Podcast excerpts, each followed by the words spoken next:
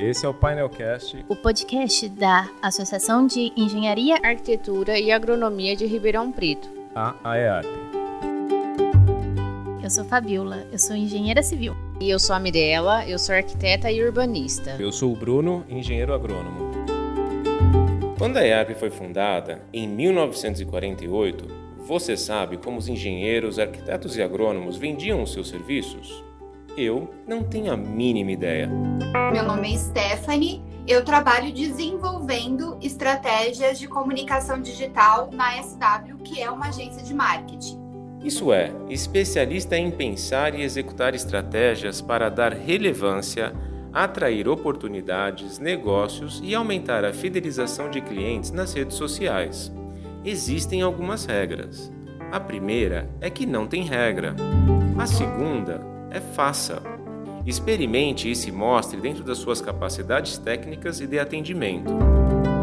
Este é o 11 episódio do Painelcast, um resumo da live que fizemos com a Stephanie no Instagram da EARP. Para esta versão em podcast, selecionamos os momentos mais relevantes e dividimos em duas partes.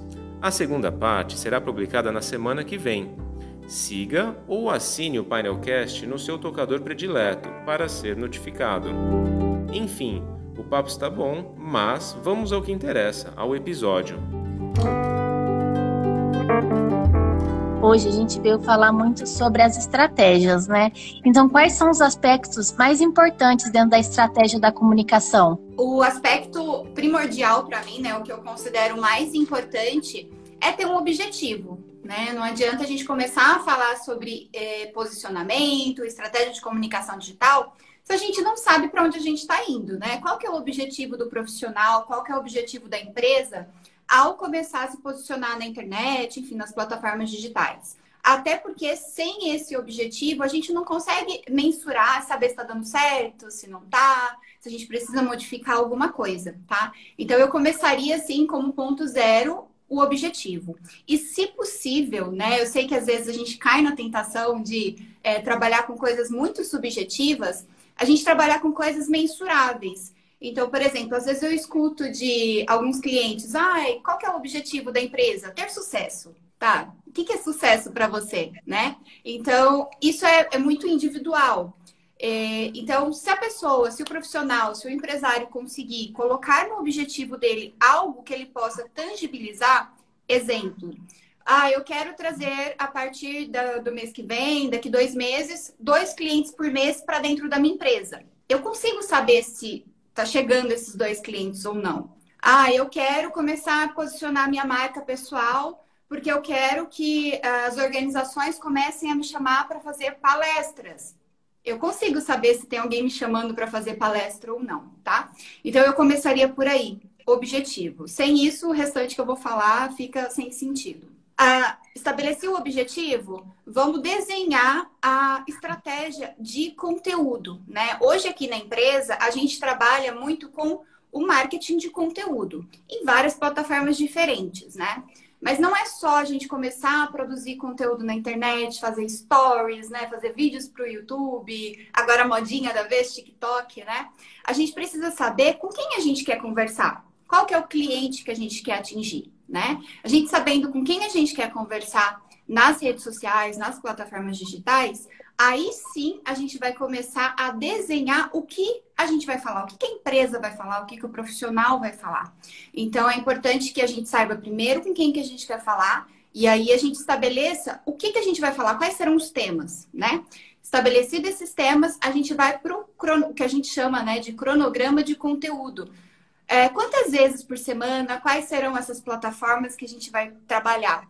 Porque outro erro, além desse primeiro que eu falei para vocês aí, a questão do objetivo, é a gente também cair no limbo de falar assim: ah, eu vou começar a produzir conteúdo.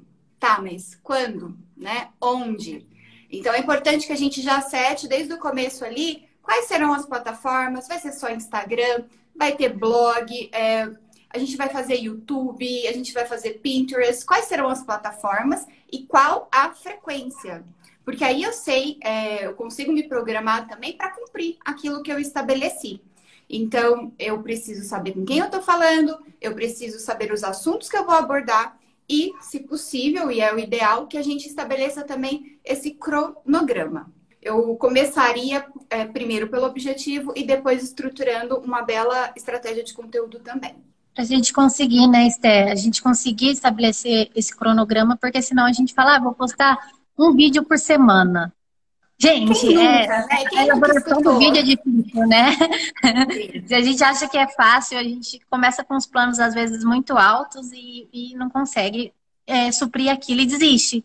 Isso, perfeito. Precisa ser até excelente a sua colocação. É importante que seja possível para você, né? Tem gente que é, fala assim: ah, eu vou fazer um vídeo por dia no YouTube, ou um vídeo que seja toda semana. É possível para você fazer isso? Ah, eu vou postar todos os dias no feed, todos, no feed do Instagram ali, né? Onde a gente coloca as fotos. Todos os dias. Você vai conseguir manter? Porque um, uma coisa também muito importante dentro de qualquer estratégia de comunicação digital é, tanto online e offline, é consistência, né? O que tem de gente que começa as coisas e fica perdido no meio do caminho e para, e aí não sabe mais nem por que tinha começado a fazer aquilo. Então é importante que a gente é, estabeleça coisas que a gente consiga cumprir, né? Como que podemos checar se a nossa estratégia está sendo assertiva? Então, aí a gente volta no que a gente falou sobre o objetivo. Uma vez que a gente sabe o que, que a gente quer, né, para onde a gente está indo, é, a gente consegue mensurar através dos dados que essas plataformas nos oferecem, que a gente chama no marketing de métricas. Né? Não sei se, se vocês são familiarizados aí com essa nomenclatura. Mas que nada, nada mais é do que os dados, né? Que a gente consegue analisar e ver, puxa, é, essa campanha que eu fiz, ela deu o resultado que eu gostaria? Né? Eu estou conseguindo é, atrair as pessoas que faz sentido para o meu negócio, para aquilo que eu estabeleci. Então, é, uma coisa acaba estando muito conectada à outra. Uma vez que eu estabeleci o objetivo, eu consigo analisar de forma é, muito mais segura os dados que eu vou ter ali das plataformas que eu for utilizar. Bom, fazendo uma colocação, se for venda, eu até acho que seria fácil. Você pode ter as diferentes uh, redes sociais, Instagram, Facebook. Aí, se você criar um código para cada uma, aí você consegue analisar qual está te trazendo um retorno maior. Então, se fosse um profissional autônomo que não está vendendo um produto, que não tem um, que aí você não teria um código, você não está vendendo nada, você só está tentando conquistar, sei lá, no caso do arquiteto, por exemplo, que ele tenha mais casas para serem projetadas. Como é que ele uhum. conseguiria mensurar isso de que que rede social que está trazendo mais benefício? É, esse código que você está se referindo é o que a gente chama no marketing de pixel, né? É onde a gente consegue saber a origem daquela venda. É, o pixel aí, para quem não está familiarizado com a nomenclatura, nada mais é do que um porteiro que a gente coloca ali no nosso site, né? Hum. Aí cada rede social vai ter um código diferente para a gente saber é, da onde estão vindo aquelas compras, aqueles pedidos, enfim, aquelas pessoas. Então, é mais complicado, porque aí você precisaria, tem cliente, o que, que a gente faz aqui? A pessoa que ela é responsável pelo primeiro atendimento, porque geralmente tem um assistente, né? Alguém que, que acabou, o próprio empresário, o próprio autônomo ali que atende naquele primeiro contato, que ele já pergunte, né? Da onde que essa pessoa está vindo? Se ele trabalha em mais de uma, de uma plataforma ali, que ele é que ele pergunte realmente, olha, onde você viu? Você viu um anúncio no Google? Você viu a gente pelo Instagram? Foi uma indicação? Que indicação ainda funciona muito, tem gente que acha que não funciona, mas funciona muito. Então, ele analisar ali através do que ele consegue, se ele não tem esses códigos já devidamente instalados. Stephanie, voltando naquele começo, você falou, ah, a gente começa esse programa a fazer uma, duas postagens por semana, e aí a gente começa a relaxar, esquece o que tem que fazer, se perde nas tarefas do dia. Como recomeçar? Como, como voltar e, e, e focar? Então, eu não vejo que seja como um recomeço, né? Porque uma vez que você começa a estudar, né, um pouquinho, até mesmo que você não vai executar a estratégia, você vai contratar uma agência, vai contratar alguém para fazer para você, eu acho que o mínimo de conhecimento você precisa ter, né? Até para você analisar se, se a pessoa está fazendo da forma correta ou não. Uh, uma vez que você começou a estudar, né, começou a se posicionar, é, você não vai voltar do zero, né? Você já deu uma caminhada ali. O que você vai fazer é como a gente faz no GPS, né? A gente recalcula a rota. Então, ah, não, não tá dando certo essa estratégia que eu comecei, essa linha editorial ela não emplacou, eu achei que meu cliente queria saber disso, mas ele não quer saber. Então, assim, você não vai desaparecer com aquele conhecimento, né? Você vai recalcular a rota e vai simplesmente é, refazer aquela estratégia e continuar. Então, eu acho que não é nem um recomeçar, porque o, recomeçar já dá aquela impressão que você está começando do zero. Né? Então, eu acho que é mais uma questão de você recalcular em cima das métricas que você estabeleceu, que você está é, analisando ali. Uma pausa no episódio para te dar mais algumas dicas. A EARP tem feito lives muito legais com pessoas que têm muita informação boa para compartilhar e em todas as áreas. Para não perder, siga a EARP nas redes sociais. Dê uma olhada no Facebook, no Instagram e no YouTube da associação. Alguns conteúdos estão gravados e tenho certeza de que você vai gostar bastante. E se você é associado à EARP, cadastre seus serviços nos classificados do site www.aearp.org.br para você ser visto por quem pode fazer bons negócios com você. Vamos voltar ao papo com a Stefane, que está muito legal. Qual que é o impacto de um marketing mal direcionado? É, um marketing que ele não é bem feito ou ele não é estratégico. Quando a gente fala estratégico, é porque a gente não analisou tudo aquilo que a gente falou, né? A gente não tem um objetivo, a gente não sabe com quem que a gente está falando, nem nada disso. O que acontece muitas vezes é a gente atrair um cliente que a gente não quer, ou um perfil do cliente mesmo que não se conecta com os valores que a gente tem, ou realmente você trazer pessoas que não vão comprar o seu produto.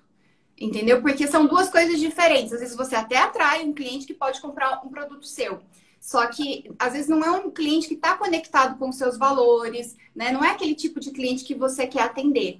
Então, quando você não pensa nessas bases que a gente está conversando aqui hoje, você acaba perdendo seu tempo, né? Porque ou você vai atrair aquele cara que você não quer atender, né? Não é esse perfil de cliente que eu quero atender, ou você vai gastar dinheiro, às vezes, com anúncios, enfim, ou tempo ali produzindo conteúdo, atraindo uma pessoa que ela não vai comprar. Ou porque às vezes ela não tem budget, né? Ela não tem verba, enfim. Ou não é o tipo de produto que ela compraria. Então você acaba tendo dois custos ali, né? O seu tempo, que você está ali gastando produzindo, enfim, e também dinheiro se você está investindo em anúncio. E então, aproveitando esse foco, como que a gente consegue desenvolver uma linguagem clara para atingir exatamente essa pessoa?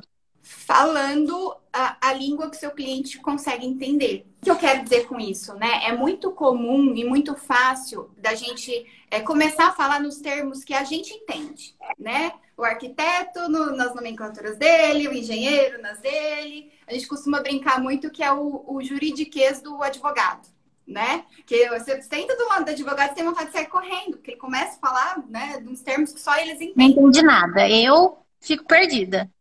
Eu também. Então, mas para ele é muito óbvio, ele vive no meio de advogados, né, lá no fórum, enfim. Então, ele entende que o que ele está falando, né, todo mundo está sabendo. E o que, que acontece quando você cai nesse limbo aí, né, de começar a usar nomenclaturas que o teu cliente é, não entende, falar uma linguagem que ele não está habituado. Você afasta, né? Ao invés de você se aproximar do teu cliente, né, ganhar a confiança dele, você vai se afastar, porque se ele não está te entendendo, a gente não compra de quem a gente não confia e a gente não compra o que a gente não entende. Né? Então, quanto mais simples for a nossa comunicação, quanto mais a gente conseguir se conectar com, com esses potenciais clientes, mais efetiva vai ser toda essa estratégia de, de comunicação digital. Com certeza. A não ser fazendo adendo, porque eu sei que tem arquitetos que vendem para arquitetos, tem engenheiros que vendem para engenheiros, enfim. Se, se, se o teu cliente, se o teu público-alvo for alguém que sabe né, dessas nomenclaturas, você vai conseguir se conectar ainda mais fácil, né? Porque talvez ele veja até mais autoridade no seu trabalho. Então, por isso que é importante a gente saber com quem a gente está conversando. Não, não existe uma regra que, que vai valer para todo mundo. E o que os profissionais podem fazer para ter mais segurança nessa comunicação? Olha, eu vejo que a segurança ela está muito ligada é, com duas coisas, principalmente. Primeiro, quando a gente fala de assuntos que a gente domina, né? É, assuntos que estão no nosso dia a dia, que a gente trabalha. Então, quando a gente fala sobre algo que a gente vive, que a gente chama de o real deal, né? A gente está falando sobre o que a gente vive, a gente fala sobre coisas que a gente vende. A gente tem mais segurança. Porque a gente não está procurando lá uma teoria no livro para então gravar um vídeo ou vir aqui falar alguma coisa. Então, falar sobre o que a gente vive, falar sobre coisas que a gente entende, ajuda muito, né, a dar essa segurança. E a segunda coisa que não tem muito como fugir é a coisa do, né, você tem que fazer, fazer, fazer, fazer, fazer, fazer, fazer várias vezes até que aquilo comece a se tornar mais natural né? Não tem atalho, não tem um, um, caminho ali do meio que você consiga escapar da coisa do da prática mesmo, né? Da, da consistência de você fazer sempre. Qual a melhor forma de reconhecer meu cliente potencial? Aí a gente tem algumas maneiras, né? Se a gente está falando de uma empresa, por exemplo, que ela já tem clientes na base dela, o que a gente costuma fazer aqui é rodar pesquisa, tá? Então aí a gente vai entender o segmento, né, da empresa e aí a gente vai é, bolar algumas perguntas ali para passar para essa base de cliente para a gente entender quem é o perfil de cliente que esse nosso cliente, no caso, está querendo atingir, tá? Essa é uma maneira. Aí vamos imaginar que a gente está falando de um profissional que acabou de sair da faculdade ele quer começar a trabalhar como autônomo, né? Que nem foi falado aqui. O que ele pode fazer? Geralmente a gente sabe, né, mais ou menos, uh, ou a gente pode supor, né, e aí vai tentativa e erro também, os, os tipos de conteúdo que o nosso cliente gostaria de. Que, gostaria não, que ele costuma é, consumir. Às vezes, revistas, por exemplo, ah, o cliente é, da arquitetura, que tipo de conteúdo ele consome? E aí, muitas dessas revistas têm o que a gente chama de media kit, né? Não sei se vocês já ouviram falar. Que nada mais Não, é do que, explicar. que um amontoado ali de dados, de informações de, dos consumidores dessa revista. A revista Painel da IARP. Estou fazendo propaganda já, estamos aqui. Então, então, eu não sei se vocês têm, mas assim, é, geralmente o que acontece? Dentro do site tem lá uma área escrita Media Kit que é uma área, é, esse produto, na verdade, né, essas informações, serve para que os anunciantes, né, as pessoas que querem anunciar dentro daquela revista, vejam o público. E o que, que você pode fazer se você está começando, você não tem cliente, né, você não sabe muito para que lado você vai, e você sabe que o teu potencial cliente é fã aí da painel e que ele está sempre antenado com as coisas que acontecem. Para você não sair do menos um, né, ou do zero, Entra nesse site, vai lá e procura Media Kit, baixa aquelas informações, você vai ver média de idade, se é mais homem, se é mais mulher, qual que é o estado que a maioria dessas pessoas estão, outros perfis de consumo. Por que, que isso é importante? Na hora, por exemplo, de você rodar anúncio, seja no Google, seja no Facebook, enfim, aquelas informações serão muito valiosas, vai ser muito valioso para você tá? Então, essa é uma maneira de você não começar exatamente do, do menos um e nem do zero, né? Já começar um pouquinho mais adiantado. Mas se você tem cliente, pelo amor de Deus, né? Roda pesquisa né? com as pessoas, vamos entender com quem a gente vai conversar. Sim, é interessante, porque até quando você vai direcionar o, a propaganda no Instagram, você consegue colocar a idade, né? Eu acho que muita gente não consegue, não, não tem essa ideia. Pelo menos aqui no Instagram que eu conheço. Você consegue rodar qual que é a idade que você quer, qual, é, até qual a distância, né? Alguma coisa assim? Tudo, tudo. Tem vários parâmetros que você consegue fazer. E isso é, é uma coisa tão maravilhosa que faz com que você economize dinheiro, gente. Quem não quer economizar verba de marketing, né? Todo mundo quer economizar. Então, você consegue ser mais cirúrgico, mais assertivo. Por exemplo, se você sabe que o teu público são pessoas que têm mais de 30 anos, para que, que você vai anunciar para quem tem menos? Se você quer vender só para mulher, teu público-alvo, vamos imaginar, eu quero o meu público-alvo são mulheres. Para que, que você vai rodar para homem? Você entende? Então, assim, é uma ferramenta tão inteligente que a gente precisa usar, né? É, todos esses parâmetros a favor da nossa estratégia, né? Que a gente otimize ali todos os recursos. Falando especificamente da área técnica de engenharia, arquitetura, agronomia, existe dificuldade em mídias sociais? Que nós é, acabamos que não, não estamos acostumados né, a desenvolver o marketing. A gente fecha muito em projeto, essas coisas mais concretas. E aí chega no momento de falar, você pode observar que a gente sofre um pouco, a gente teve que treinar, fazer cursos, então acaba que que a gente tem essa, essa trava, né? Como que a gente pode melhorar, ou se você tem percebido que tem muita gente dessas áreas que tem essa dificuldade? Gente, tem muito. São profissões muito tradicionais, né? Assim como os contadores, assim como os advogados. é, que não estavam habituadas a se expor, né? A chegar aqui, fazer uma live, a abrir um canal no YouTube, começar, a, enfim, a se movimentar no digital. Eu acho que eu, eu tenho uma máxima, né, gente? Quem, che quem, quem chega primeiro bebe água limpa. Então, quanto antes você, você está aqui nessa live, então você já está assim, ó, na frente, anos-luz de muita gente aí do seu mercado, do seu segmento. Então, anota tudo isso que a gente está falando aqui, né? Te garanto que já vai ser um, um, bom caminho andado. E não é só com você, sabe? Assim, toda a profissão, todas as áreas é, tem as suas dificuldades, né? Tem conselhos que são rigorosíssimos, como o da medicina, por exemplo. Tem várias coisas que eles não podem fazer, várias coisas que eles não podem falar. É, os advogados também, se não me engano, também tem várias barreiras. Cada, cada área ali tem o, né, os seus os seus empecilhos, mas com relação à falta de habilidade que a gente tem, né? Porque a gente não está acostumado a se expor tanto, tem vergonha, né? Ou, do que, que, as pessoas vão pensar, fica tímido, não sabe o que falar, ou acha que está falando besteira, enfim. Isso são coisas que ninguém vai poder fazer por você, né? Você mesmo vai ter que aprender e cada vez ir ficando melhor. Não tem, não tem um caminho do meio, gente. Esta foi a primeira parte do 11º episódio do Painelcast. Siga, assine ou favorite o canal no seu tocador de podcasts predileto para ser notificado quando o próximo episódio estiver no ar. Aproveite para seguir o arroba Painelcast e o arroba AEARP no Instagram. Compartilhe esse episódio com seus colegas de trabalho e amigos e marque a gente nas redes sociais. Painelcast está no Spotify, Deezer, Google Podcasts e na galeria de vídeos do site da AEARP. A trilha sonora é da Blue Dot Sessions, a produção dos episódios é da Texto e Companhia Comunicação, quem dirige, edita, sonoriza é a jornalista Daniela Antunes. E se você não é associado da EARP, aproveite para entrar no site e conhecer todas as oportunidades que a associação oferece. É o www.aearp.org.br. Se você é engenheiro, arquiteto ou agrônomo, seja a EARP.